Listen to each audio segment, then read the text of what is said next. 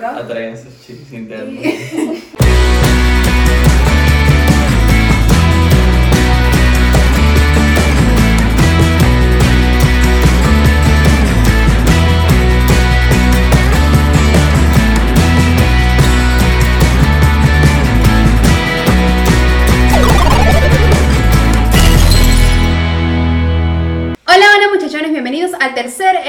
Cuento 3 y llevo dos. Mi nombre es La Línea Soa. Mi nombre es Emily Soa. Y Mr. Watson.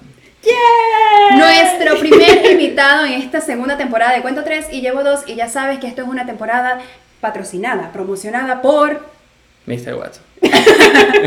Post Production por ahora. Así que se suscriben a su Instagram y se van para su ¿qué? perfil. Se me están olvidando las palabras ya. Y ahí en su link van a estar su página web que está hermosa. Así que señores, vayan a chequearla. ¿Estamos hablando de Mr. Watson o estamos hablando de Post Production? No, por ahora estamos hablando de Post Production. Ok. Y para las personas que nos están escuchando a través de Apple Podcast, Google Podcast, Spotify y actualmente Amazon Music, bienvenidos. Pero señores, vayan a YouTube, se suscriben y le ven la carita a nuestro invitado especial, Mr. Watson. Thank you, thank you.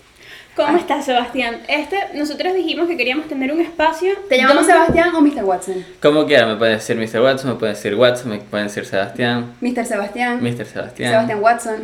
Watson Mix. Bueno, Sebastián, ¿saben que cuando venía manejando para tu casa tuve que hacer dos paradas técnicas? Y hay un, ahorita que está en el tema, todo el tema de las elecciones, eh, iba a ser un chiste, pero yo después dije, "Ay, es muy ridículo, pero lo voy a contar acá pues.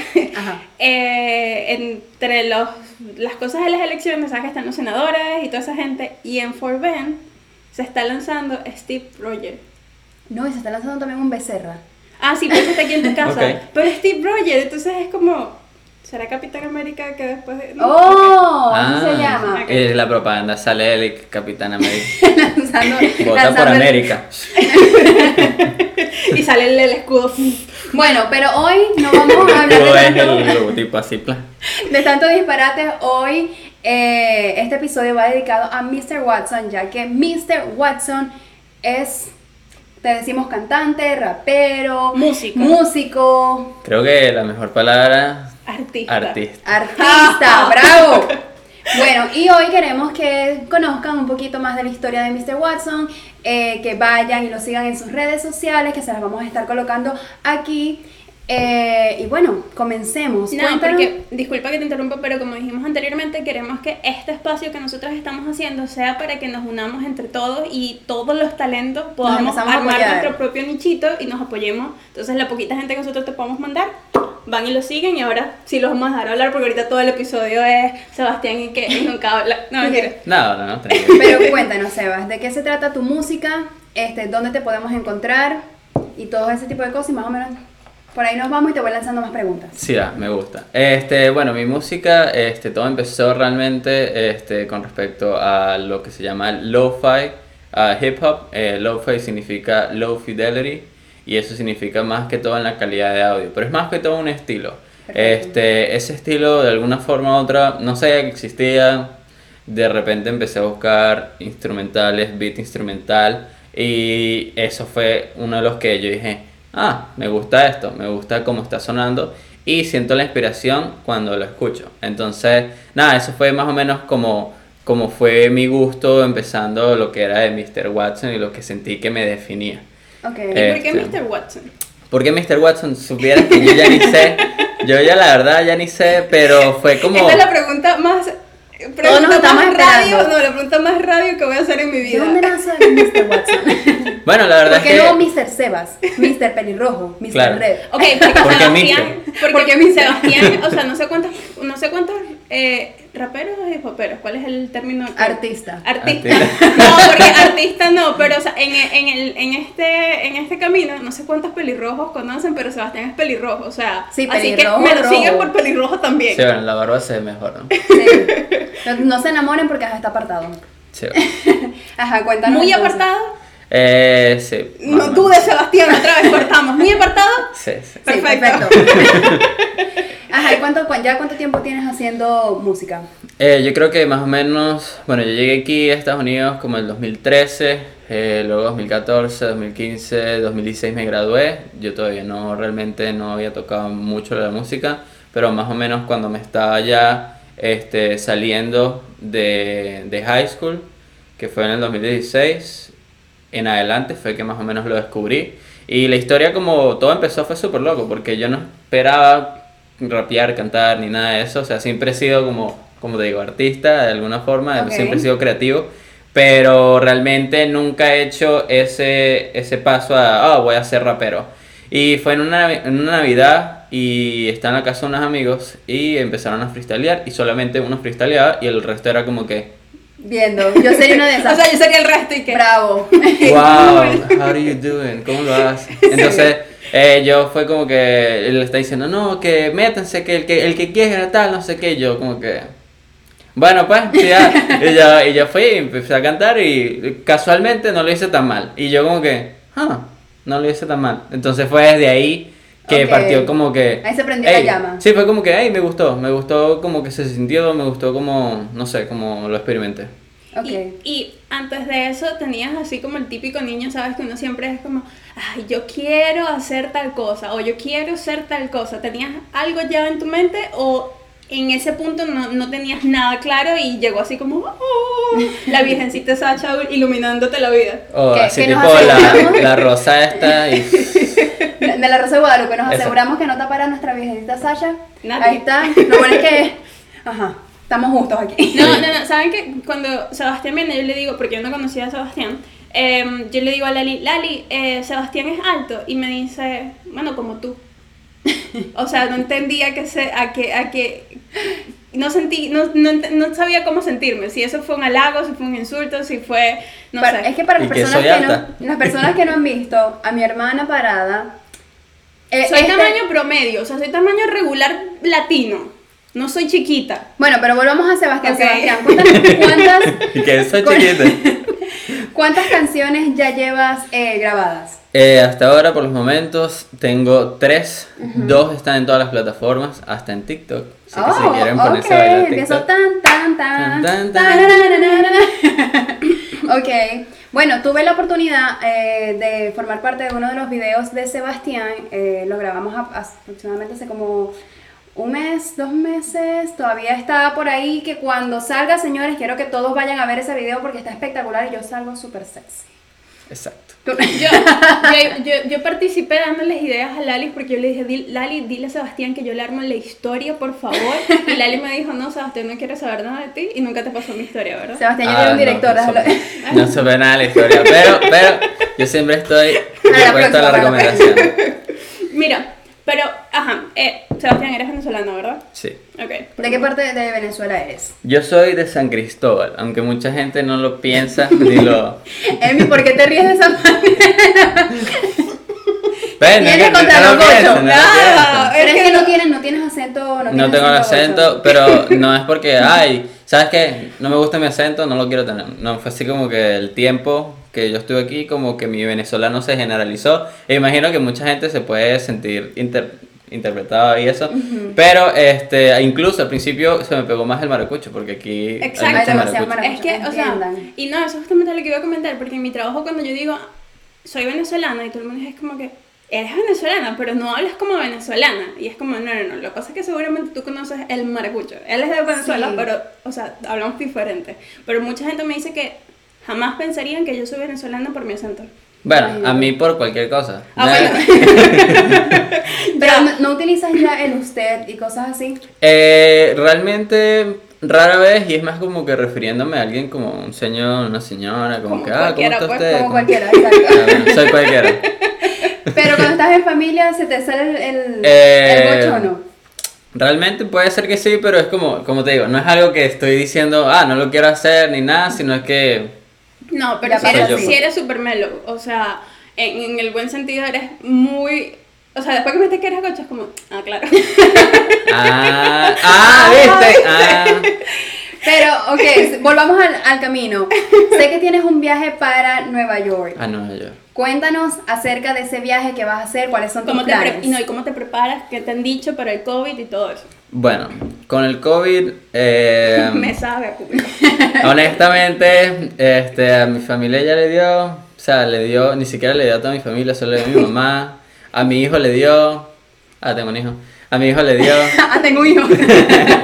este, le dio como... ¿Hace cuánto tiempo y cuántos metros de distancia? Porque aquí No, no, hay seis pies. Aquí no hay seis pies. Aquí como medio pie. No, pero este le dio a todo el mundo y hace como, no sé, como no, sé, no sé. Hace mucho. Este, y nunca me dio.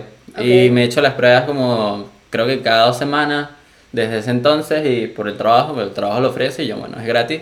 Y en un momentico me lo dan. Entonces, siempre negativo. Entonces, mi creencia es que soy inmune. Más, que, más que Trump, pues. ok. Ok, ok. Entonces, Estamos eh, hablando de Nueva York. entonces, Nueva York. Nueva York, llegamos al coronavirus. Bueno. Eh, Nueva York, entonces, eso por una parte. El coronavirus, bueno, ya pasamos. Eh, eh, sería mi primer viaje solo. Nunca había viajado solo. Ok. Entonces, sería. Es interesante. Y bueno, estoy cuadrando ya desde transporte, modelos, camarógrafo, dónde estar, qué comer. Todo eso lo estoy planificando. Que yo soy más como que como fluya, ¿no? Ok. Pero igualmente es como que. Pero vas con la intención de... Grabar un video. Ok. Grabar el video de la segunda canción que saqué, que se llama Sunrise. Ok, perfecto. Es más, yo creo que, que podemos... ¿Tenemos permiso para poder utilizar música en el episodio? O sea, Yo tengo permiso. ok, Ah, perfecto. perfecto. O sea, ya pues, no, no, no. ¿Estás escuchando la canción? Buenísima. Buenísima. Ok, me voy a callar. Entonces, bueno, pero ok.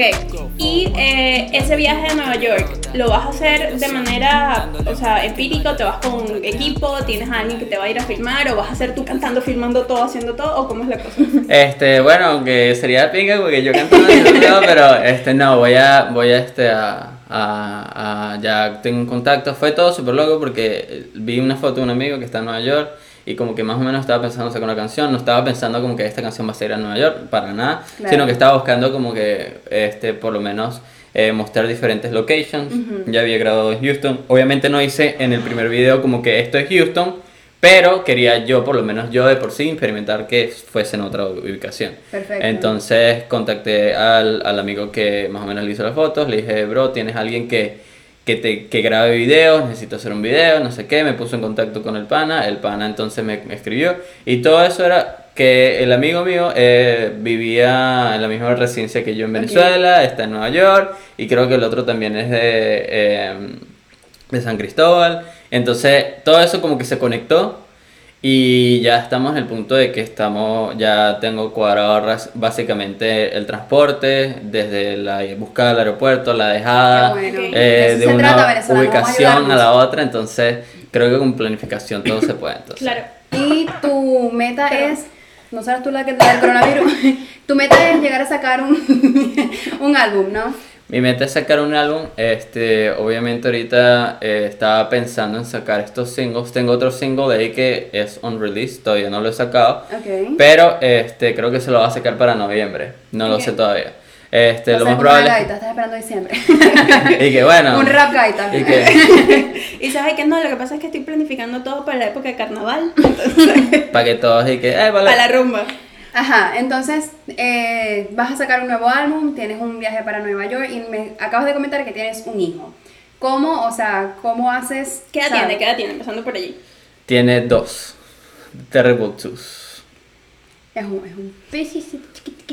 Bueno, o Yeah. sea, pero entonces si está en la casa, me imagino que tu pregunta iba a ir por cómo ha sido la, la cuarentena con un bebé. Sí, mientras, porque has estado muy activo haciendo tus canciones y al mismo tiempo estás en cuarentena, al mismo tiempo tienes un hijo, al mismo tiempo es como que demasiadas cosas o Entiendo. lo llevas Y tipo al San mismo tiempo Cristóbal. estoy haciendo real estate, y al mismo tiempo estoy trabajando full time, y al mismo tiempo estoy enrolled en Berkeley College of Music. Exacto. Entonces, sí, ¿cómo lo hago? ¿Sabes qué? Perdón, pero no, no, no, pero en serio, yo, Lali lo sabe, o sea, yo siempre dije que si yo no fuese, o sea, a mí me hubiese gustado experimentar muchísimo en la música. Eh, incluso en algún momento fue como, ¿sabes qué? Me sabe, acá sabe todo lo demás, voy a hacer música.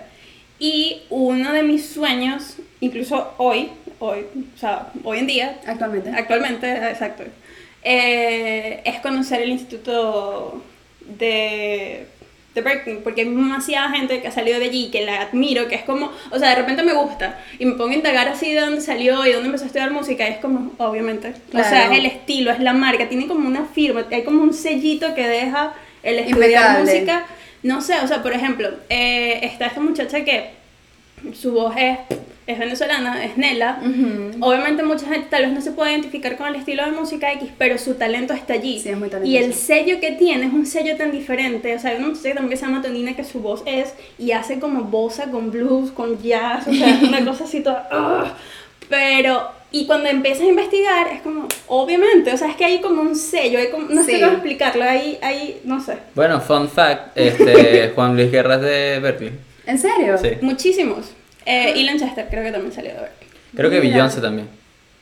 Ok. No sabía. Datos curiosos, señores, no lo sabía. Entonces, pero nada, es porque hay, eh, no sé si es la forma, tú le puedes, o sea, tú te vas, puedes hablar con propiedad, Claro. si es la forma en, en, en cómo brindan la, la, la parte de aprender. Sí, o sea, porque obviamente, obviamente está lo teórico y está la música clásica y, y qué bueno, pero siento que la esencia no te la matan. O No, sea, claro. siento que muchas veces empiezas a estudiar algo o lo que sea y es tanta, tanto cronograma que tu esencia se pierde en el, en, el, en el cuadro y siento que el arte es demasiado difícil ponerle una estructura, o Sí, sea, total. Y, y todo es arte, ¿no? Pero especialmente para mí la música es como, cuando la gente dice, no, es que eso no está bien hecho, es como, según quién, o sea, es como, Cada quien. es Ah, más allá de la estilo, estructura de la música y más allá de que hay música buena y música mala y artistas buenos y artistas malos, o sea, en este día estaba viendo un video de como que esto no es can o sea, como que cuando crees que cantas y cuando sí realmente cantas, Ujú. pero entonces la cosa era que cuando no cantas era gente súper on the ground y los que sí cantan era gente súper famosa. No, claro. Entonces yo digo, qué fastidio tener que volver a caer en el cliché de estar comparando, o sea, no sé, me estoy No, yendo por las ramas, pero el hecho de que ahorita que en la sociedad es como que para saber si tú eres bueno te comparo. Y, y es como, no, o sea, si a ti te gusta, ya. Sí, yo siento que el arte no se compara, es eso, es, es cuestión de gustos, me gusta tu estilo, no me gusta tu estilo, mira, me gusta la gente que rapea, me gusta la gente que canta ópera, ¿me entiendes? Pero en el video sí tengo que decir que estaba, ¿quién es el reggaetonero que tiene el, el pelo así cortado así? Que sí, todos. Bueno, el punto es que estaba... Eh, Daddy Yankee. No, no, no, yo sé quién es Daddy Yankee. Ah, entonces no Pero sé. tal vez también lo tiene, ¿viste? No, pero es burda de feo, porque es como que si se agarra y se peina para... Es como que yo... Ah, Anuel. Ajá, y estaba can- en el video estaba cantando Regálate la capela. muerte, oíste, bebé. Bueno, En el video estaba cantando a capela y era, o sea, No, no, no. no era como, Bebecito. no era como, era horrible, de verdad, era muy mal y era como, ok, ok, o sea, chévere, no. Pero hay gente que le gusta Anuel, adelante, siga con sus Ah, no, o sea, cada quien, ajá, cada quien. Bueno, Ajá. lo que pasa es que este, con, lo, bueno, con lo que he aprendido hasta ahora, eh, eh, estamos tocando el tema de qué es arte y qué hace el arte real. Entonces, el arte en sí es muy basado en lo que el artista le quiere dar el enfoque. Claro. Entonces, una cosa que le hablaban también era lo que es imitation, como que imitación de alguna manera, y es como a- a absorber lo que tu environment, tu ambiente te da para traducirlo en tu propio arte. Puede ser que hayas escuchado tu ópera, puede ser que hayas escuchado tu bossa nova, pero igualmente va a ser tu interpretación de ese arte. Exacto. ¿Qué es lo que lo hace real? ¿Qué es lo que lo hace arte? ¿Qué es lo que lo hace está bien o está mal en el punto de vista general? Este, es si estás traduciendo tu arte en tus emociones y es real para ti, es sincero para ti y que tú tienes que ser tu primer espectador antes que alguien más. Perfecto. Entonces, si a ti te gusta, si a ti estás haciendo de corazón, si estás dando tus emociones a través de eso, eso es arte real. Si tú empiezas a decir, bueno, esto lo estoy haciendo porque, bueno, esto es lo que le gusta a la gente y quiero hacer plata, Claro. ya ahí pasa otra cosa. Ya ahí pasa a ser como que, bueno, lo estoy haciendo como un trabajo Ujú. y, Y yo no creo- está haciendo como un arte. Y yo creo que todo, el- o sea, Y esa es la clave, No, y yo realidad. creo que exactamente lo que está diciendo Seba lo puedes agarrar aquí y lo puedes poner en cualquier Ajá, otro Mr. contexto. Watson. Ok, lo que está diciendo Mr. Watson. bueno, ah, lo agarras aquí y lo pones en cualquier otro contexto y aplica de la misma forma. Ujú. O sea, en Sí. cualquier, en cualquier eh, plataforma que tú te quieras eh, poner. Y ahorita que mucha gente, hace poco alguien me escribió así como, como cuando tú quieres decir algo jugando pasivo-activo, ¿sabes? Como decía mi abuela, eh, jugadito, jugadito, lo mete el perro. O sea, como que, ay, te lo digo como sin no querer, pero te lo Ay, lanzo ajá. como para que te hiera. Fue así como, ah, eh, nada, el hecho de, de querer hacer mucho ahorita y como que seguir la ola y, y, Ujú. ¿sabes? Como es que siento que están haciendo como con el podcast y era como, dime exactamente qué es lo que estás haciendo, Claro. porque creo que tal vez te estás reflejando tú en un espejo que yo no te estoy dando. Nosotros estamos haciendo esto por diversión, por conocer gente, Porque nos gusta. por- porque nos gusta hablar, porque queremos tener una voz donde puede, un espacio donde nuestra voz pueda decir lo que nosotras querramos. O sea, si a mí me da la gana, el próximo episodio que es tu cumpleaños, pero son las elecciones, entonces es como yo me voy a poner aquí a decirle a la gente que está loca. Obviamente no desde ese punto, ¿no? Pueden Pero recibir sí- regalos si quieren el 3 de noviembre. Lali cumple 24 años, así que. Aquí le dejamos el Venmo, el Cash App. la liga. OnlyFans. Eh, entonces, o sea, es eso, tener un espacio, hacerlo tuyo y hacerlo porque te nace y no Claro. hacerlo porque lo debas hacer, porque deber, el deber ser no, No, existe. nadie nos está pagando por hacer esto. ¿no? No, pero es que ese es el problema. Para, para muchos artistas ese llega a ser un problema cuando, por ejemplo, te pongo este ejemplo. Imaginamos que tú estás eh, en una plataforma que te está pagando eh, más allá de YouTube, más allá de las redes sociales que alguien más pueda hacer, sino que es una plataforma en específico este, que te está pagando a ti para hacer podcast. Y tú tienes que, obviamente, salir con temas o salir con eh, contenido. Y tú no sabes qué hacer, pero dices, bueno, esto no sé qué es, esto es lo que le gusta a la audiencia, voy a hacer esto. Correcto. Entonces, claro, tiene que tener como que su balance entre lo que quieres hacer y lo que tus fans quieren. Ese es, ese es este, el balance de un artista, pero siempre basado en, en- en lo que tú sientes. Siempre manteniendo como tu esencia. Tu esencia es lo más importante. Y eso es lo que los, los, los fans van a ver de una vez. Porque si ellos ven que tú estás haciendo como que, ah, eso no sé, eso no me pareció como que de cuento 3 llevo 2. Me siento que eso fue más como, no sé, es decir, un otro, otro podcast. diferente. Exacto. Ahora te tengo otra pregunta. ¿Tienes algún tipo de ídolos o, o te has... algo- alguna inspiración, o algo- Eso alguien te que has admires. inspirado, porque te- me estabas hablando ahorita de que uno puede agarrar inspiraciones y hacer tu propio estilo. ¿Tú te has inspirado de otros artistas? ¿De qué tipo de, de ambiente? Cuéntanos de eso un poco. Eh, sí, tengo, la verdad tengo varios artistas que siempre han sido como que una marca, tengo otros que ahorita he conocido y que han sido como que yo ahora escucho una canción o escucho algo, eso es Mr. Watson. O sea, ya lo puedo identificar nada más con escuchar cómo va el flow o cómo yo interpreto la canción, la música, todo como que eso lo haría yo. Eso, eso siento que lo hubiese hecho yo. Ok. Entonces, por ejemplo, artistas como obviamente Cancerbero, para mí Cancerbero, el hecho de que él tenga todo ese control en su lírica, de que haya podido hacer todo eso, lo que hizo, este, me parece increíble, esa es una de las prim- primordiales. Mac Miller me parece que es algo también que me, que me representa. Ah, de por sí ya me parece un poquito, entonces, este, siempre ha sido poner la como foto que... Mac Miller. ¿Se parece? perfil, Sebastián, perfil. Este, pero, pero sí, este, Lil Supa también, eh, a capela, eso por el lado de Venezuela, este, pero también el lado de eh, musical, por ejemplo, me ha influido mucho el jazz, el jazz me encanta, eh, como estamos hablando, el, el lo-fi, el lo-fi, como lo quieras llamar. Este, no solamente eso, que si el blues, todo, o sea, yo siento que Mr. Watson es una mezcla de todo lo que he vivido hasta ahora Ok. eh, todo en, en un paquete. Todo como esto es lo que me representa, incluso que representa a Sebastián, pero no todos, no todo Sebastián está en Mr. Entonces, Perfecto. Es, es una, Es una súper loco que puedas ver eso así, o sea, que puedas tener eso tan claro y tan separado, o sea, Como saber dos que... personalidades, o sea, esto es, este soy yo el artista y este soy yo pra- Porque, prácticamente la porque persona. o sea, de alguna forma es un alter ego al que le estás dando permiso de que explore y de que, eh, que, que, que tome lo que necesita de ti mismo, que experimente. ujú. pero es como se libra al mismo tiempo y es muy cool. ¿Y crees que, o sea, cómo está la movida?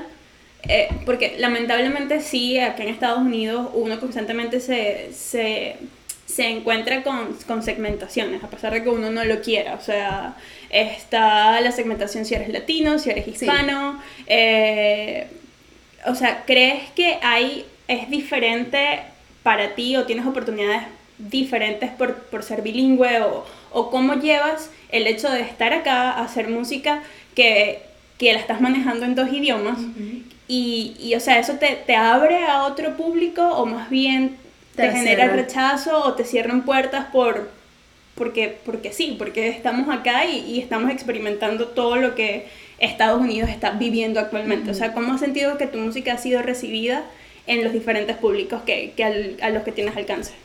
Pues en el, público bilingüe ha sido muy bien aceptada, incluso en el público que no es bilingüe, porque mm, ellos realmente, o los fans, o las personas que me han escrito, tal vez no sean fans, sean pues mis amigos, pero me dicen, este, hey, me gustó mucho tu canción, me gustó cómo está sonando, y realmente siento yo que una canción, o sea, yo hago una canción, ¿verdad? Y es como te hace sentir esa canción. Es, es como una frase que dicen, no es lo, no es lo que te dicen, sino como te hicieron sentir. Ok.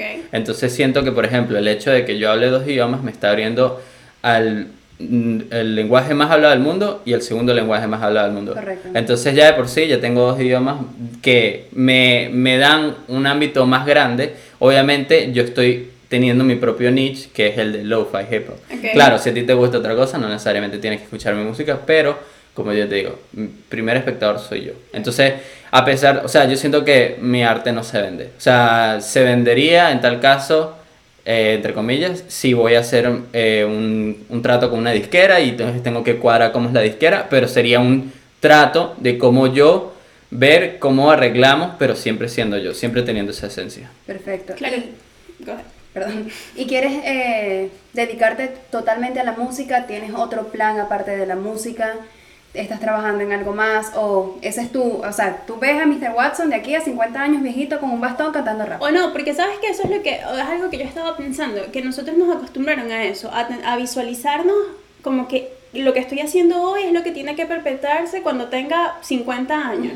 Y siento que es, es parte de la educación que nos dieron y no sé por qué últimamente me hace tanto ruido, porque he visto tanta gente tan traumada viviendo en el sentimiento de lo que era y lo que ya no soy, sobre todo a, los- a todos nosotros que nos tocó emigrar y que nos tocó empezar, no desde cero, pero sí desde otra parte, de otra Sí. perspectiva, de otra óptica. Entonces, siento que, que tenemos ahorita un concepto como que si ya no soy lo que era, o Ujú. si, eh, o sea, es como que vamos en contra de la evolución, y el ser humano es eso, es evolución constante. Entonces, o sea, me, me causa mucho ruido porque hace poco estaba viendo un programa y la mamá así como que, no, porque, o sea, tienes que pensar que esto va a ser tu futuro, y es como, hell no, o sea... Tú puedes probar que hoy vas a hacer tazas, te funcionó, evolucionas y mañana quieres hacer micrófonos y vas y los haces. No, claro. Entonces, o sea, yo creo que nos ha causado mucho, mucho impacto eso, o sea, porque como que si no nos funciona lo que estamos haciendo, entonces nos deprimimos, nos morimos y es como, no, o sea, si te funcionó y, o, o si lo disfrutaste ahorita y ya después sientes que esa etapa la voy a cerrar porque ya viví lo que tenía que vivir y ahora voy a ser Claro. papá 24 horas, no sé, o sea, lo que quiera hacer. Bueno, eh, mi, o sea, lo que yo pienso acerca de eso es que, por ejemplo, yo honestamente, yo estaba en un, en un sitio muy dark. Y siento que eso es mucha, mucha, lo que le pasa a muchos artistas o tal vez a mucha gente, de que estás como en un sitio de que tú dices, no puedo ver más allá de mi puerta, no puedo ver más allá de mi paycheck, no puedo ver más allá de lo que es el mes, no puedo ver más allá de lo que tengo que pagar, lo que tengo que hacer, lo que no sé qué, lo que la gente piensa que tengo que hacer. Entonces yo tenía todas estas barreras, incluso desde Venezuela yo dije, voy a ser doctor. Yo no iba a ser doctor.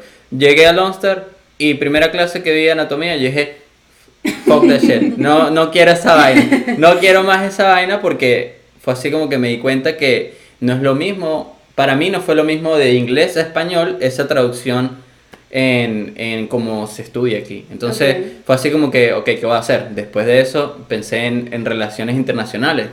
Este, bueno, primero que nada, bueno, nadie tiene las respuestas de nada, entonces yo digo que intentes todo lo que puedas y más que todo con el corazón, lo mismo que el arte, si tú intentas todo con emoción, todo se va a dar, ya sea que aprendiste de ello o ya sea que te dio la dirección o te dio las personas necesarias en tu vida para poder llegar a ese punto. Entonces, también yo después de que esté en esta travesía de que qué, qué voy a hacer, qué, qué, qué quiero ser yo, este, me di cuenta que es que no quiero ser yo, yo soy yo. ¿Sabes? Como que yo Bravo. soy una persona que simplemente está experimentando la vida. Entonces, este, simplemente tienes que vivir tu vida tratando tu máxima capacidad. Cuando llegas a esa máxima capacidad, tú vas a sentir como que no importa si me fue bien o me fue mal, yo sé internamente, emocionalmente, de que di mi 100% el día de hoy. Y eso es lo importante. ¡Bravo! I like it, I like it, I like that. Agree. Ok, ¿te atreverías a que, no, o sea, obviamente tú sí, porque tú, lo- tú puedes, pero que al final del episodio de hoy intentemos freestylear contigo? Eh, sí, va. Eh, Te puedo decir algo como que. Mira, porque las rosas eh, famosas son hermosas y, y ya, así me ley que del cielo cayó una flor pintada de mil colores. Tal No- cual. No me acuerdo más decía eso. Ni idea. Y de repente el ventilador. y- Pero saben de qué estoy hablando, no me van a sentir vieja, ¿verdad? Eh, no, no. Yo lo he escuchado, pero no sé realmente decirte esto es esto. ¿Me Sí, entiendes? yo tampoco. Lo Ok, ya va. reconozco, más no. Ninguno de ustedes le hizo esa carta a la mamá en el colegio. Yo- ¿A qué edad te vi- a qué edad- Ok. Ya entendí. ¿Viste? ¿Viste? Ah, ¿viste? Me sentí demasiado vieja. Del cielo cayó una rosa y mi madre la agarró. No sé qué mierda, no sé qué mierda. la, la, Es la, como, la, hacer la, la, la, es como hacer la cartica de la corbata para el papá. Exacto, o sea, eso fue lo que La hice. pulsera con pasta. Es que- Mami, feliz día. La mamá, ay, gracias. Aplauso. Y No, pero es que me sentí así como yo recitando y los veo a ustedes súper perdidos porque ninguno me siguió y fue como, ok. me sentí Sebas, ¿qué sola. edad tienes? Yo tengo 23 años. 23 años, vas a cumplir 24 el año que viene. Eh, en marzo. En marzo del año que viene. Lali, que yo voy a cumplir 24 el 3 de noviembre, ¿escucharon? Yo soy del 97. Del 90, ok. Este. Bueno, danos tus redes sociales, donde te podemos escuchar. Siéntete libre de decir dónde te pueden encontrar para que la gente, eh, si se enamoró, porque yo sé que se enamoraron de este pelirrojo, vayan y lo sigan, escuchen sus músicas, Sus músicas. sus músicas y sus canciones, o sus canciones. Así que adelante, el micrófono es tuyo. Eh, bueno, me pueden seguir a- en Instagram, realmente sería lo más ideal porque ahí tengo el link. Bueno, también tengo en Twitter, pero básicamente es Mr. Watson73. Eh, también puedo hablar de por qué el 73. Eh, Mr. Watson, este, 73. Y en, en, en Instagram me pueden encontrar en el link. Ahí pueden, tienen un link a todas mis plataformas. Eh, pues, eh, en un futuro va a ser YouTube, pero ahí ya también la tienen para que la guarden, se suscriban, hagan todo lo que quieran hacer, like, toda esa vaina. Y este, y ya ahí voy a estar montando lo que sería el video que aparece Lal y luego también el video que aparece en New York. Ok, ¿y por qué el 73? Ya me, ya me, Ah, me entró la duda. Porque ya va a decir, tienes 20 23, no eres del 73, entonces No, como... que, que verga, no tengo 73 y Tu mejor, tu jugador favorito de básquet. Mi jugador favorito de básquet tampoco tiene 73. A ver, eh, Es más, tendría el 23 puede ser. ¿Tus padres están vivos? Mis padres están vivos, no Entonces son no del es- 73, son del 68. Me adelanté. Ah, Ah, se lo dejo ahí para que adivinen. ¿Por qué 73? ¿Qué es el 73? Tiene ¿Qué tiene el 73 73? razones ¿Crees en para la cantar. numerología? No, ¿a qué? ¿El- ¿Crees en la numerología? Eh, la numerología en qué aspecto. Ay, no sé, ni siquiera sé qué aspecto existe la numerología. O sea, pero, pero ¿por qué es, ya va, danos una Porque no sé, ¿sabes ¿es que hay gente que, 73? o sea, por lo menos ve la hora y dice 11, 11, y es como, oh, 11, 11. No Ah, sé, ya. estoy hablando de lo que era. Apocalíptica. Pero es 73 o 73. 73. 73. O sea, es en conjunto. 73. ¿Cuál es tu deporte favorito? Eh, bueno, tengo varios, pero... Ya va, pero esto, este es 73, porque sabes que de repente, ya va, porque sabes que de repente hay gente que te dice, tú estás así en una super reunión importante de negocios y que, y tu correo, por favor, green eyes, no sé qué, no sé qué, o no sé, la chica 206. sexy 208, y es como... Mr. Watson y que- 73. entonces, ahora, arroba hotmail.com. o sea, que viene contigo desde siempre. No necesariamente. El 73 salió de Watson. Salió de ahí. Salió Ah. de la expresión de... Bueno, no Lo salió- tengo, porque son los dos números que están en la esquina. ¿Y qué? 73, listo. ¿Y qué coño? Ya va. ¿Qué número? Bueno, aquí hay ¿Y que, te acuerdas en los, en los teléfonos anteriores cuando tenías que escribir, o sea, si por lo menos escribir casa era tres veces el dos, Ajá. ¿no? Ok. Yo nunca pude con esa vaina. Ajá, cuéntanos, ¿por qué el 73? Ok, me estoy sintiendo demasiado vieja en este episodio. Tengo- o sea, y tengo 27 años. Continúen. Este, eh, 73 son 73 grados Fahrenheit. Para mí es la temperatura ideal, la perfecta. Entonces me siento como, me siento como en zen. Siento que el 73 es mi número zen. Jamás el número... hubiese llegado a esa conclusión. Bravo, me gustó, me ¿Y gustó. por qué me dejaste indagar en tu jugador favorito? Ok. O la numerología. Exacto. Voy a jugar póker con Sebastián y voy a estar en mi equipo. ¿Te, ¿Y te gusta, ¿Te gustan los, los climas cálidos? Eh, me gusta cálido 73 y no te acabo de decir. Pero Te digo que Ya va, pero 73 es no es, tan, no, es tan, no es tan frío. Por eso, mi 73, marica, en 73, ni para arriba ni para abajo, 73. Porque mi, mi pregunta va, ¿te gusta Houston? ¿Quieres que estar, quieres que tu, quieres que tu música crezca en Houston? ¿Quieres que, irte a otro país, a, otra, a otro estado, quieres que tu música llegue internacionalmente, o sea, ¿cuáles son tus planes? Mi plan es que obviamente llegue internacionalmente, este, que llegue en todos lados que le guste la música, pues. este, en todos lados que le guste el, el lo-fi hip hop. En realidad yo no sabía esto, pero el lo-fi creo que viene de un país asiático y luego eso fue implementado con el hip hop, luego por no sé qué, bla, bla, bla.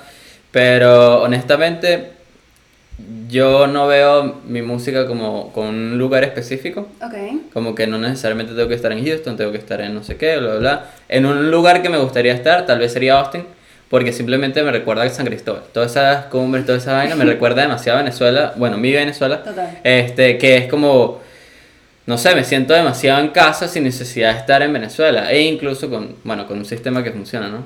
Pero...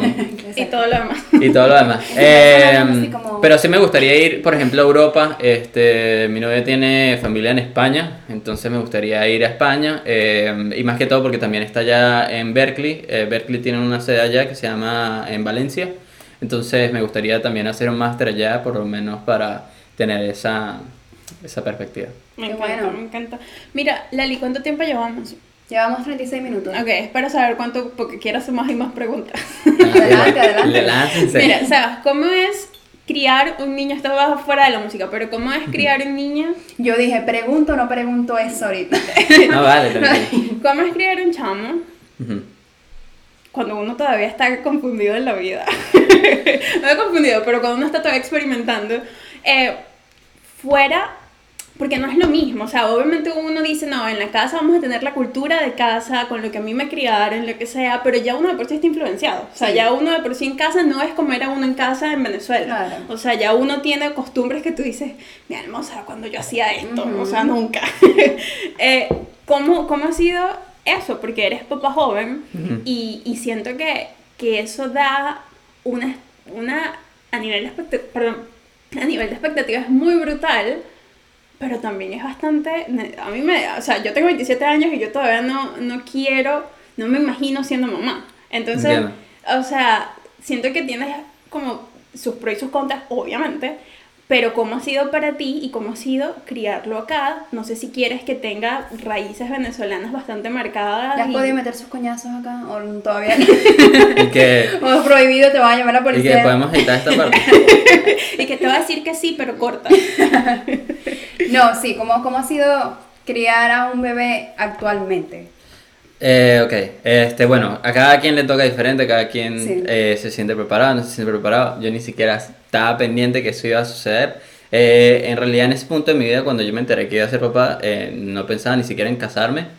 No era una de mis opciones ni siquiera. Ya, ya estaba como que, no sé, como que ya está, como que yo sentí que ya aprendí todo lo que tenía que aprender en una relación y fue así como que, ¿sabes qué? Mejor, mejor me voy a quedar por ahí viendo qué hacer. Ok. Y este, y nada, y bueno, conocí a mi novia en ese entonces y bueno, eh, lo cual fue súper loco como la conocí, este, pero ahorita hablamos de eso.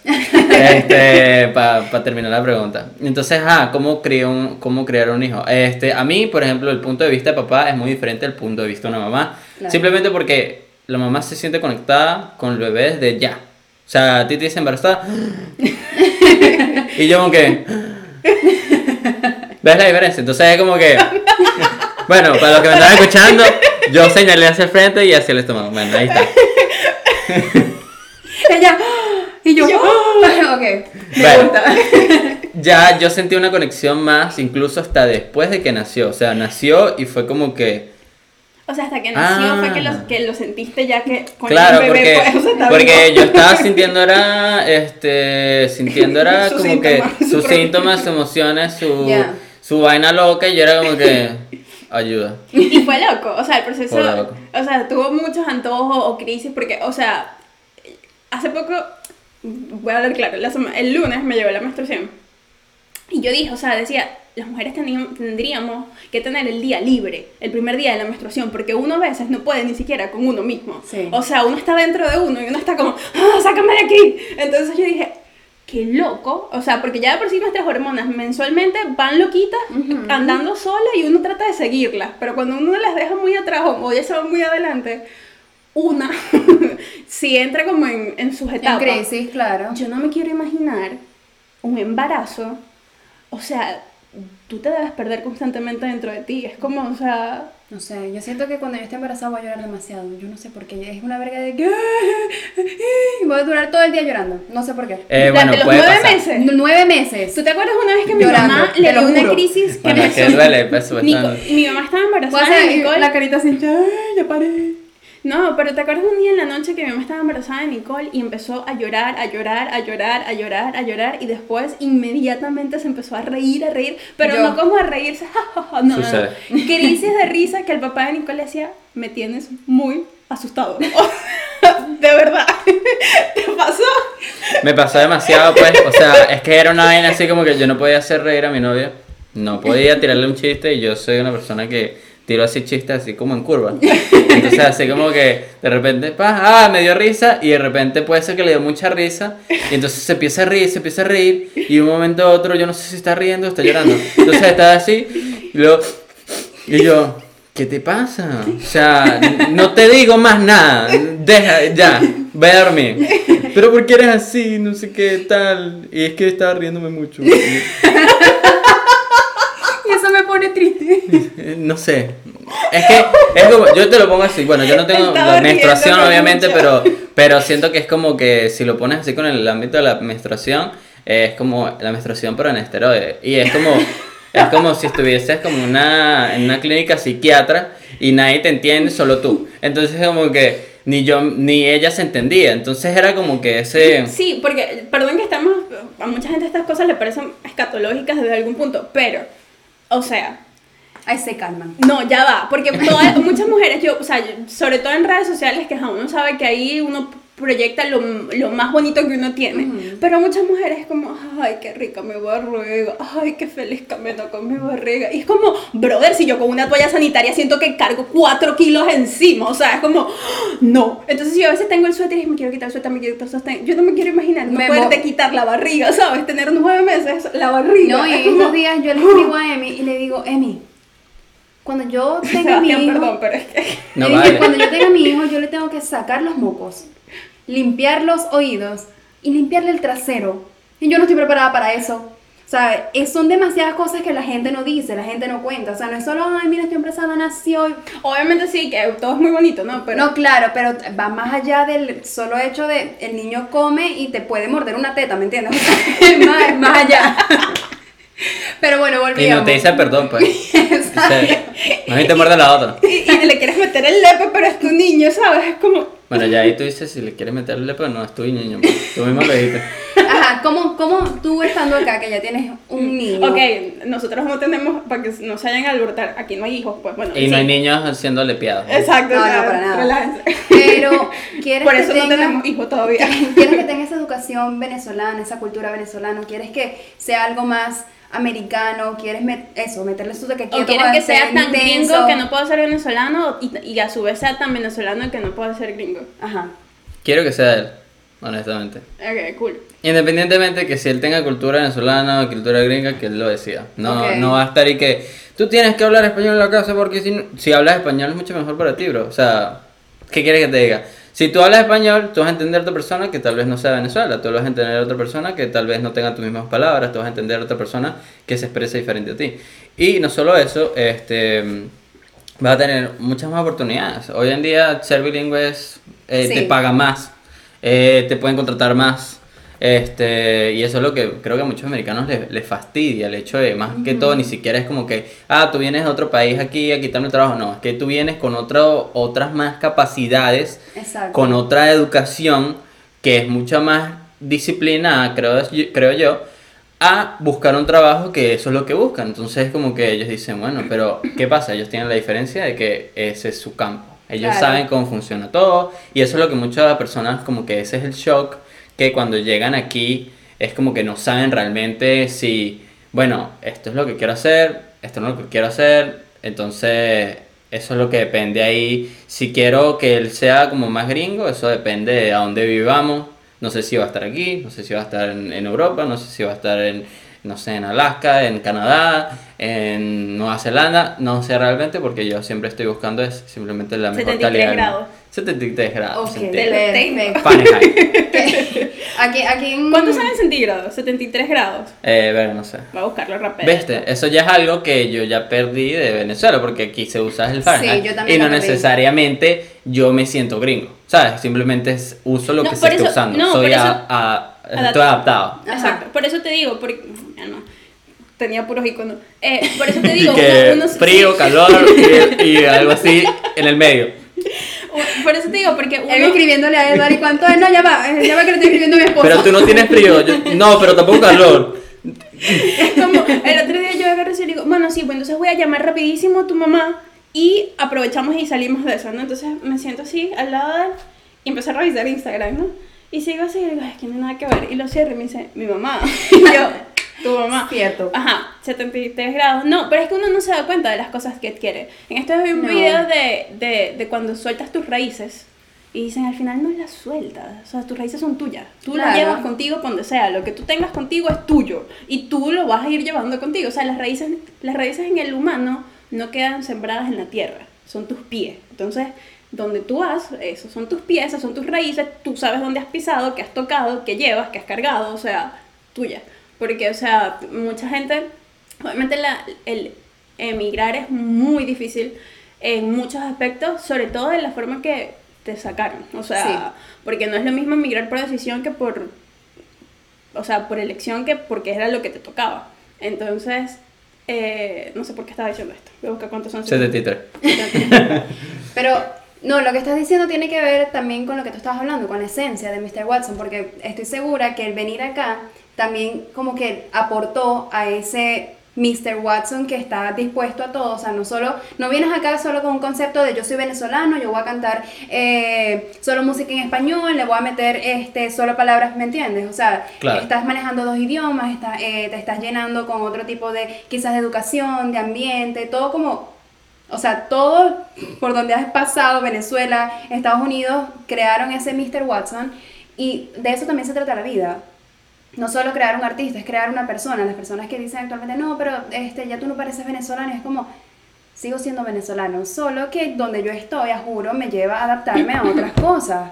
Así de sencillo, yo ya Claro. no pongo gasolina, yo no le pago a alguien para que me ponga gasolina, yo tengo que poner gasolina, eso es parte de mi día a día, ya yo voy a olvidar en algún momento que en Venezuela se ponía gasolina, eh, se pagaba la gasolina, ¿me entiendes? Claro, y eso no, es algo. pagabas a que alguien te pusiera la gasolina, eso es lo que me refiero. No, pero ¿sabes qué? Es súper loco y ahorita, sorry que me voy a ir para allá, pero está todo muy, con, con el tema de, de las elecciones de Estados Unidos, que obviamente Estados Unidos es una potencia mundial, por ende su posición a nivel política siempre le va a importar. Ahorita está como muy candente en las redes sociales.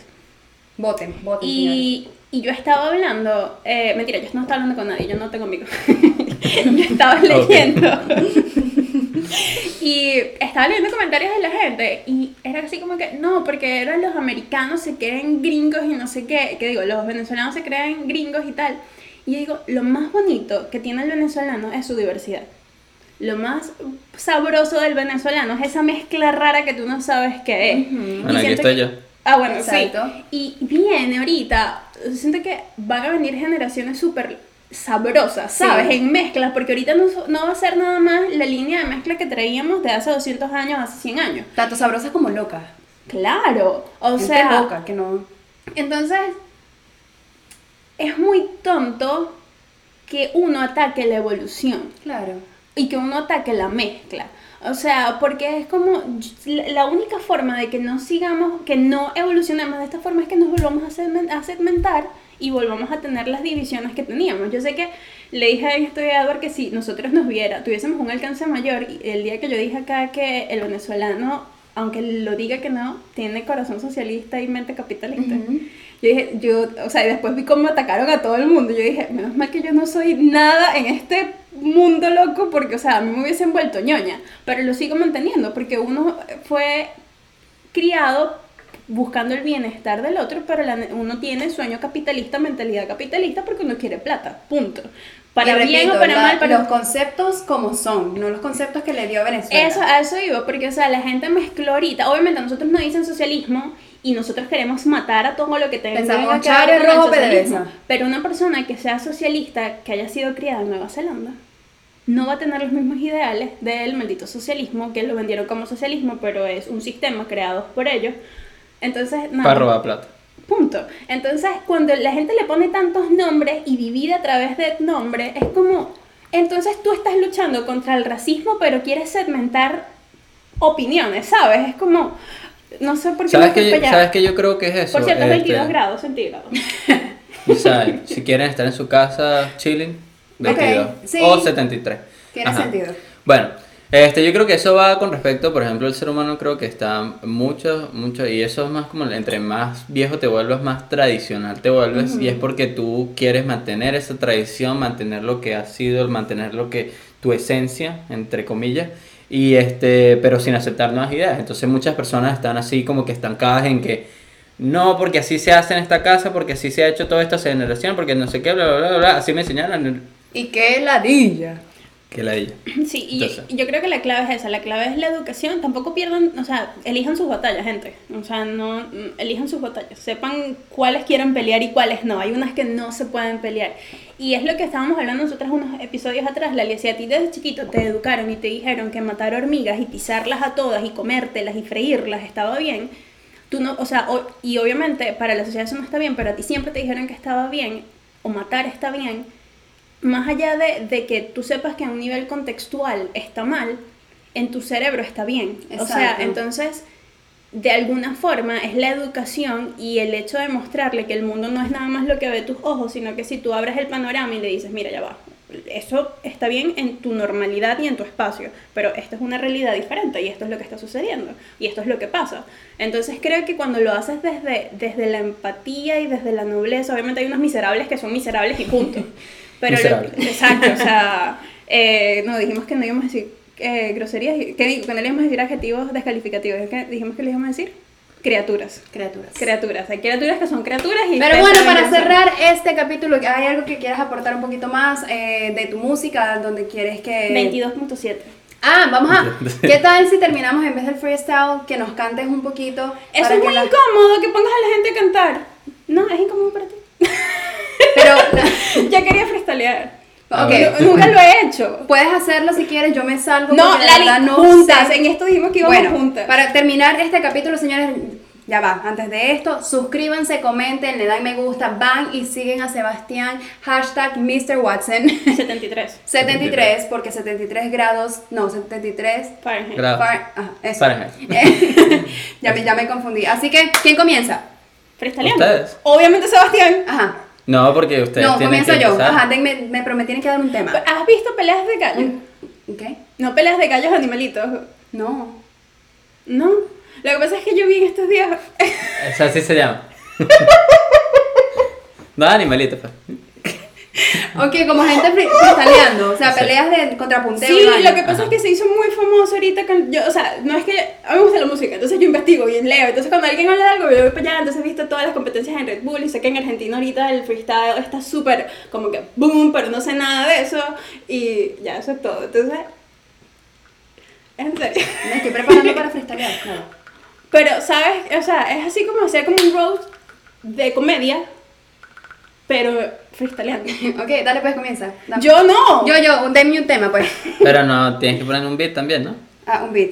¿Cómo busco? Busco. Beat instrumental. Aquí dice. I'm sorry, no pago. Ahí está. ¿Quién va? Dale, Gemini, las dos. No, esa tú.